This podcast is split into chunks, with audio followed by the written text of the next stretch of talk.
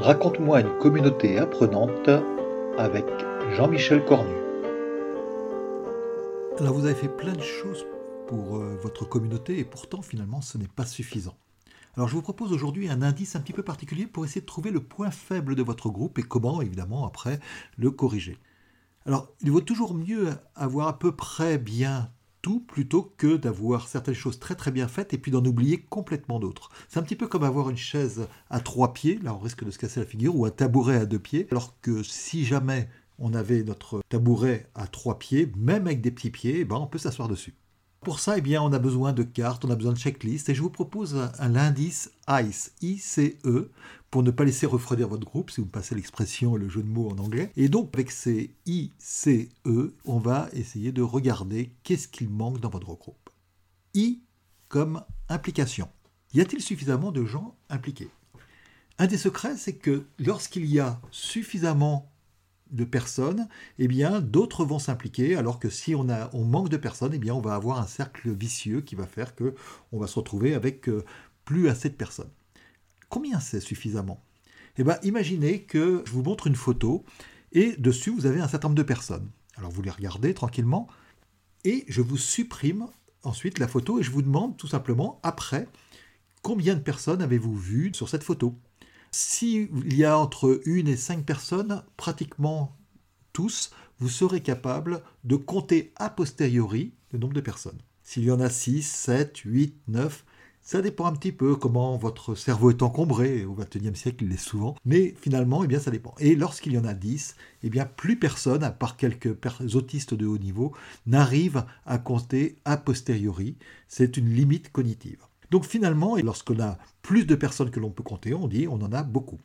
Et le secret, c'est que pour être sûr que ça fasse beaucoup pour tout le monde, eh bien, il faut avoir au moins 10 personnes actives.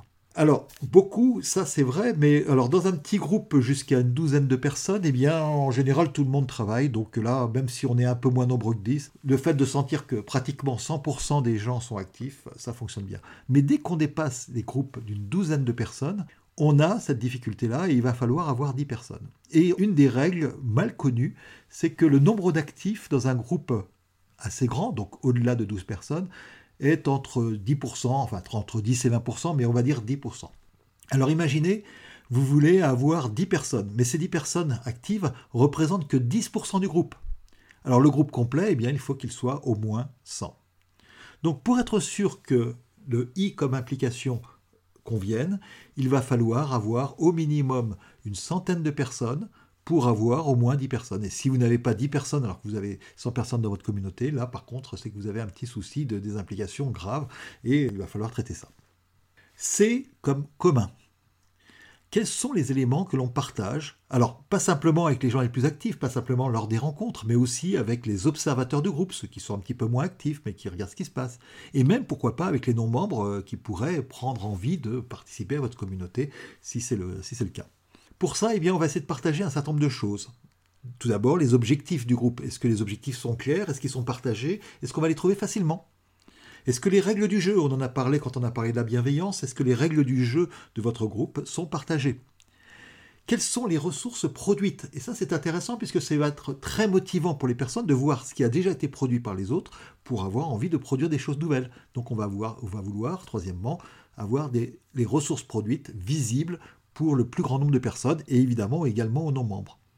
Et puis quatrièmement aussi, c'est les travaux en cours. C'est un petit peu sous le capot. Alors là, ça concerne particulièrement les gens qui sont membres de votre groupe, de votre communauté. Mais sous le capot, eh bien, ça aide énormément à montrer l'implication. C'est-à-dire qu'il y a des travaux en cours. Il n'y a pas simplement des belles choses produites. Mais voilà, là, on est en, cours. On est en train de rédiger ça. Voilà, il y a encore plein de commentaires euh, là-dessus. On est en train d'essayer de, de développer une vidéo, telle chose. Voilà ce qu'on va faire, etc. Avec tous ces éléments-là, eh bien, vous allez pouvoir partager des communs et puis eux comme échange. Échange pour pouvoir justement favoriser pas simplement l'information de tous ces communs, mais aussi l'échange entre les membres de manière à ce que les personnes se sentent vraiment en réseau. Rappelez-vous le tout premier raconte-moi une communauté apprenante où on a parlé effectivement des groupes en réseau et des groupes en étoiles.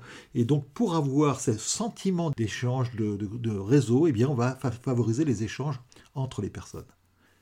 Pour ça, eh bien, ça peut se faire lors des rencontres, par exemple lors des rencontres régulières. C'est intéressant aussi d'ailleurs d'avoir des moments d'échange pour parler du groupe lui-même. Alors peut-être pas toutes les fois, mais une fois par an, par exemple, de temps en temps. Mais euh, sinon, eh bien, lors des rencontres, on peut parler, effectivement, on peut échanger et favoriser pas simplement le fait d'avoir une diffusion d'informations, mais des échanges entre les membres. Et puis ça doit continuer entre les rencontres, parce qu'il y a beaucoup de personnes qui ne viennent pas aux rencontres. Alors que ce soit des rencontres en ligne, si vous êtes euh, sur une communauté apprenante euh, très large, ou alors si vous êtes plus en présentiel, eh bien, dans tous les cas de figure, un certain nombre de personnes ne vont pas forcément venir aux rencontres.